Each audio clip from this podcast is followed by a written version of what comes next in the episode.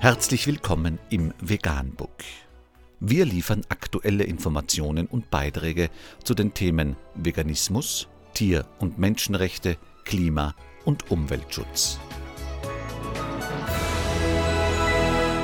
Dr. Med Ernst Walter Henrich am 15. August 2018 zum Thema So verheizen wir die Welt. Es muss eine Revolution der Vernunft geben.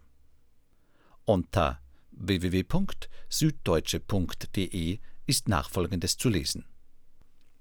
Angesichts der Erderwärmung fordern Wissenschaftler drastische Maßnahmen. Es muss eine Revolution der Vernunft geben.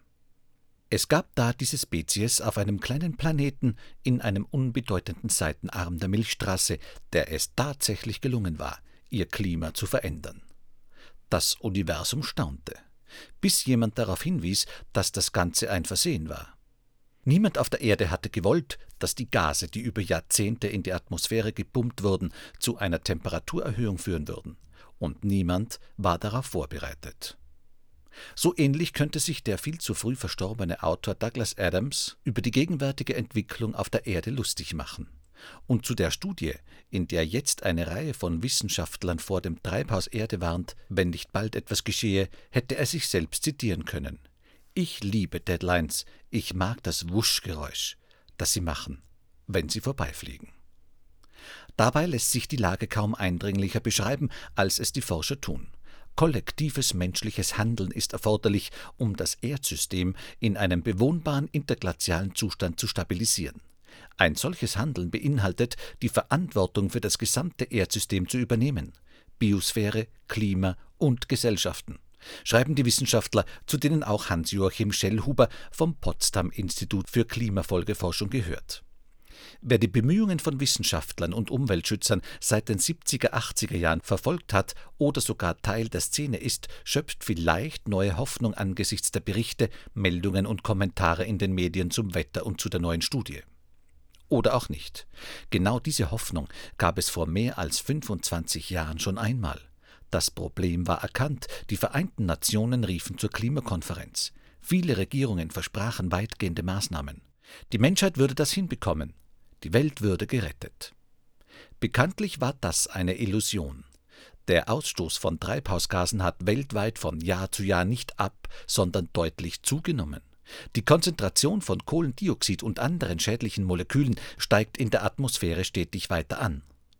Begeistert wurde dann das Klimaabkommen von Paris 2016 gefeiert von den beteiligten Politikern. Die Experten wussten dagegen vom ersten Tag an, dass die Beschlüsse nur in der Theorie zu dem vereinbarten Ziel führen würde, die Erderwärmung auf 2 oder sogar nur 1,5 zusätzliche Grad Celsius seit der Industrialisierung zu beschränken. Im Sommer 2018 ist nun neben allen Meldungen zu Wetterextremen und Katastrophenwarnungen vielerorts wieder die Botschaft zu hören. Wir können es noch schaffen, der Klimawandel lässt sich noch stoppen. Immer wieder wird aufgelistet, was dazu notwendig ist. Treibhausgasemissionen reduzieren, Landwirtschaft umstellen, Fleischkonsum verringern und so weiter und so fort. Doch der Optimismus geht nach hinten los. Was die Menschen in den Industrieländern dazu bewegen soll, die Herausforderungen endlich anzugehen, wirkt wie ein Beruhigungsmittel. Wenn es noch zu schaffen ist, wird es schon nicht so schlimm werden. Eine trügerische Hoffnung. Zugleich schnappt die eine große Falle der Demokratie zu, das Delegieren der Verantwortung. Die Politikerinnen und Politiker sollen es richten, dafür werden sie gewählt.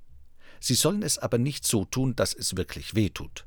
Würde die Politik tatsächlich handeln, wie es notwendig ist, würden ihre Vertreter abgewählt. Also tun sie es nicht. Wir bräuchten eine Revolution von oben, eine Bewegung der Vernunft in der politischen Kaste weltweit, die ihren Wählerinnen und Wählern in einem Punkt keine Wahl mehr lassen darf. Zuallererst müssen die Lebensgrundlagen geschützt werden, das ist die Mutter aller Sachzwänge. Alles andere kommt danach. Ist das nicht eigentlich selbstverständlich? Doch sich heute auf diese Selbstverständlichkeit zu besinnen und für sie einzutreten, wäre ein Zeichen von Mut und wahrer Größe, die in der Politik kaum zu finden sind. Und so waren und bleiben alle bisher getroffenen Maßnahmen weitgehend wirkungslos. Die positiven Effekte, die etwa die neuen, effektiveren oder sogar alternativen Wege der Energiegewinnung haben, werden aufgefressen vom wachsenden, nicht kontrollierten Energieverbrauch. nicht nur in China oder Indien. In Deutschland etwa sind die Treibhausgasemissionen zwischen 1990 und 2009 zwar um mehr als ein Viertel gesunken, seitdem aber hat sich hier nur noch wenig getan. Denn es wächst in der Bevölkerung der Bedarf an Luxusgeräten, überdimensionierten Fahrzeugen und Fernflügen.